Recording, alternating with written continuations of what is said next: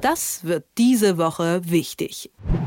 So langsam scheint sich der Trend zu bestätigen. Nachdem die Union in den letzten Wochen immer noch Vorsprung in den Umfragen hatte, hat sie den nun verloren und in der aktuellen Forsa-Umfrage ist sie auch hinter die SPD gefallen. Damit sind die Sozialdemokraten auf einmal wieder vorne im Rennen ums Kanzleramt und das, obwohl in den vergangenen Monaten viel von einem Zweikampf zwischen der grünen Kandidatin Baerbock und CDU-Kanzlerkandidat Laschet gesprochen wurde. Doch woran liegt das? Eine gute Erklärung könnte vielleicht der SPD-Kanzlerkandidat Olaf Scholz sein. Aber reicht das alleine aus, um das Kanzleramt zu gewinnen und die Bundestagswahl natürlich auch?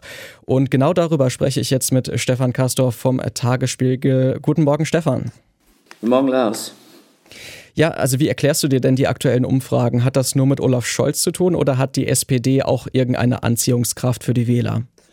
Naja, alles scheint mir im Moment so zu sein, als ob was äh, nicht mit Laschet zu tun hat, Anziehungskraft hat und auch nichts mit Annalena Baerbock, muss man sagen. Die sind stark gestartet, also Annalena Baerbock, dann sind sie stärker aufgekommen, Armin Laschet und jetzt hat Olaf Scholz Wind unter den Flügeln. Es ist doch so, wenn es einmal läuft, dann läuft's. Und bei Armin Laschet läuft's eben gar nicht. Und bei Annalena Baerbock läuft's auch nicht so richtig gut, selbst wenn sie sich ein wenig gefangen zu haben scheint und durchaus immer noch selbstbewusst auftritt oder jedenfalls den Eindruck zu vermitteln versucht, da gibt's einen, der sich überhaupt nicht verändert hat und einfach immer das macht, immer weitermacht, was er vorher gemacht hat, nämlich stoisch zu blicken und stoisch Politik zu machen und den Eindruck zu vermitteln, er habe die Sache im Griff und sei ruhig dabei. Und das finden die Wählerinnen und Wähler gut in all dem, was wir da überhaupt im Moment erleben. Würdest du sagen, dass die SPD dieses Mal vieles richtig gemacht hat, was vielleicht beim letzten Mal schiefgegangen ist, als wir, wir erinnern uns ja noch an 2017, wo auf einmal von Martin Schulz die Rede war und dem großen neuen Kandidaten und der ist dann auch äh, ziemlich schnell mit seinem Schulz-Zug äh, entgleist. Äh, Olaf Scholz scheint sich da ja doch ein bisschen besser gefangen zu haben und ähm, ja, so kurz vor der Bundestagswahl, was kann denn da jetzt eigentlich noch schiefgehen?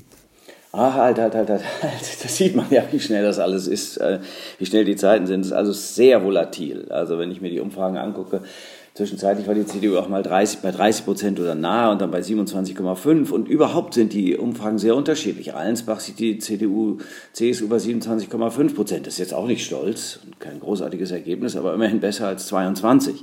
Also da wird's in der Mitte, das müssen wir mitteln und dann kann es wirklich sein, dass sie gleich auf sind. Aber sagen wir mal, die, die SPD sei jetzt vor der CDU, wäre vor der CDU dann ist es doch so, dass ähm, bei Olaf Scholz, der macht einfach weniger Fehler.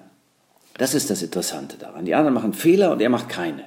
Und das ist ja schon mal viel. Die Sozialdemokraten waren begabt darin, auf den letzten Metern des Wahlkampfes viele Fehler zu machen. Dann ist er authentisch. Er bleibt völlig bei sich. Er tut im Moment nichts, um den Eindruck zu erwecken, als sei er ein anderer, als er ist. Das ist auch gut. Authentizität ist Glaubwürdigkeit. Bleib bei dir, sei nicht mehr, sei nicht anders als der, der du bist. Und das ist schon auch nicht falsch. Also der Lebenslauf von Annalena Baerbock sollte uns suggerieren, dass sie noch etwas anderes ist, als sie ist, nämlich eine grüne Politikerin, die im grünen, sage ich mal, Biotop groß geworden ist. Das ist ja überhaupt nicht, das ist ja überhaupt nicht zu kritisieren. Und damit kann man ja auch ganz gut umgehen. Aber es hat sich eben dann als Negativum verfestigt. Und bei Armin Laschet ist es so, das ist halt eben ein moderierender, ein die Leute anhörender, ein, naja, nicht ganz so dynamisch auftretender Politiker. Da hat er in Nordrhein-Westfalen immerhin die 16 größte Industrienation der Welt, eine wirklich kleine, schmale Koalition zusammengehalten und führt sie zum Erfolg. So, warum das jetzt in der viertgrößten Industrienation der Welt nicht so richtig klappt, sieht man ja. Da musst du auch ab und zu mal deutlich machen, dafür stehe ich und notfalls verliere ich dafür. Ja, das ist bei Armin Laschet nicht so richtig zu erkennen. Ja, Scholz macht weniger Fehler, die SPD macht weniger Fehler, aber es gibt die SPD noch halt.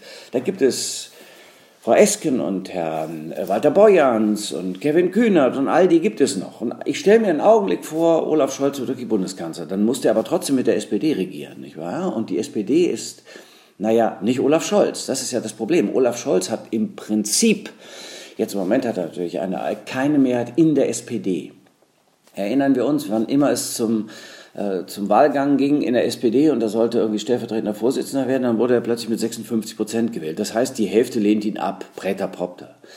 Und er ist ja jetzt auch nicht so, ist jetzt auch nicht so, als ob er als Kanzlerkandidat ganz unumstritten gewesen wäre. Er ist nicht, das ist, ja, ist Sozialdemokrat, keine Frage. Und er macht auch sozialdemokratische Politik, aber er ist kein Linker und er ist da auch nicht so super progressiv. Und das wird aber alles wiederkommen. Angenommen, er ist in der Regierung, dann werden sie ihm schon sagen, also Olaf, jetzt ist wunderbar, vielen Dank, dass du uns in die Regierung getragen, aber jetzt haben wir folgende Wünsche. Und das sieht dann wiederum ganz anders aus. Also der eine hat keine Mehrheit in der SPD und der andere eben auch nicht. Laschet hat in der Union offensichtlich keine Mehrheit und ja, der eine wirkt halt eben glaubwürdiger als der andere. Interessant. Und wenn wir jetzt nochmal auf die Union schauen, du hast es gerade schon angesprochen, Armin Laschet steht da auch nicht so besonders gut da. Die Partei oder die beiden Parteien wirken ja doch sehr gespalten irgendwie. Man hört auch immer noch mal wieder ein paar Rufe, dass man den Kanzlerkandidaten ja vielleicht noch austauschen könnte gegen Markus Söder. Ähm, warum geben sich CDU und CSU denn so uneins und so unprofessionell in diesem Wahlkampf?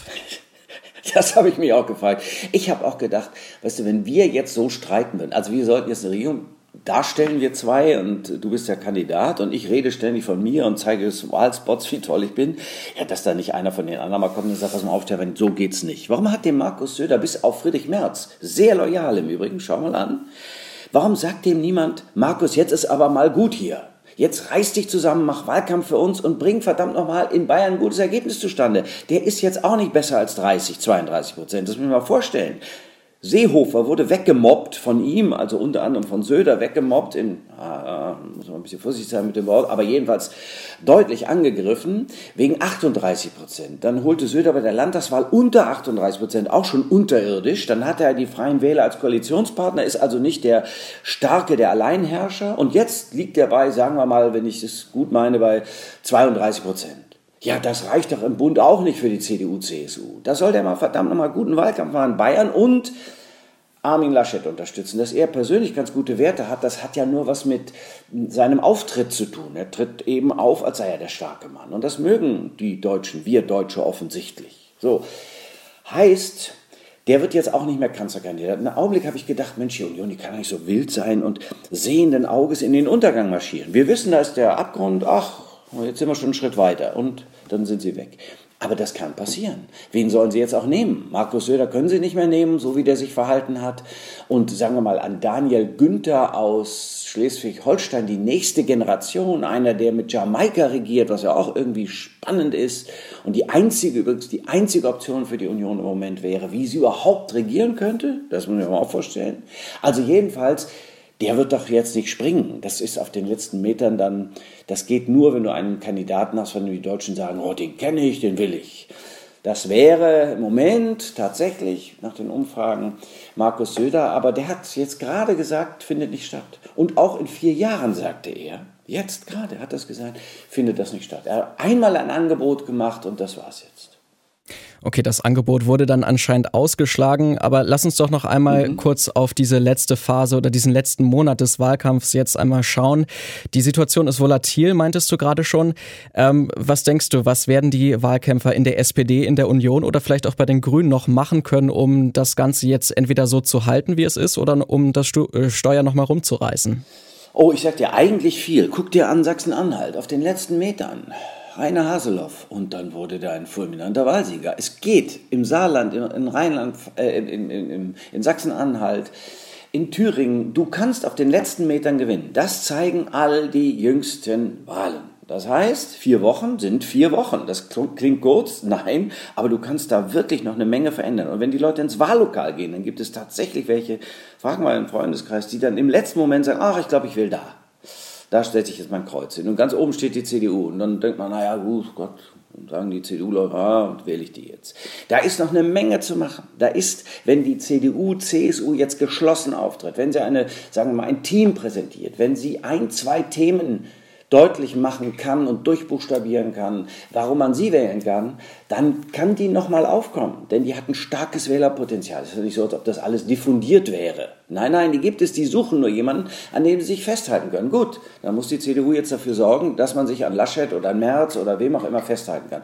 Übrigens interessant, aber das ist ein anderes Thema müsste auch nochmal drüber reden, äh, wie Annegret Kramp-Karrenbauer in der Situation dann doch auch sagen wir mal, sicher und gut auftritt. Hm, leider ein bisschen zu früh, dass sie sich verabschieden musste. Fehler gemacht und jetzt ist sie nicht mehr da, aber die könnte wirklich helfen. Die hat kluge Sachen gesagt in zurückliegender Zeit. So, und das tun wir jetzt mal zur Seite und gucken die SPD an. Ja, ein, zwei Fehler noch oder es wird deutlich, dass die SPD eigentlich eine ganz andere Sache will als ihr Kanzlerkandidat und dann geht das auch wieder runter. Und die Grünen, Ja, die reimen ja jetzt. Ich weiß nicht, ob das eine gute Idee ist, aber wenn sie sich nicht streiten, wenn sie deutlich machen, dass es tatsächlich ein Doppel ist, dann können die noch knapp an die 20 Prozent kommen. Dass die noch auf den zweiten Platz kommen, glaube ich gar nicht mal. Die müssen vielmehr sehen, dass sie jetzt die 18 halten. Witzig ist, so wie früher die, SP, äh, die FDP, Projekt 18. Nee, die müssen sehen, dass sie nicht weiter verlieren. Aber das kann man, wenn man, wenn man das Gefühl hat, dass die sich stabilisieren. Aber da an der Spitze, was den Kanzler angeht, da kann sich noch was tun. Noch, also wie war das? Ähm, es ist nichts entschieden, bis es entschieden ist. 18 Uhr am Wahltag.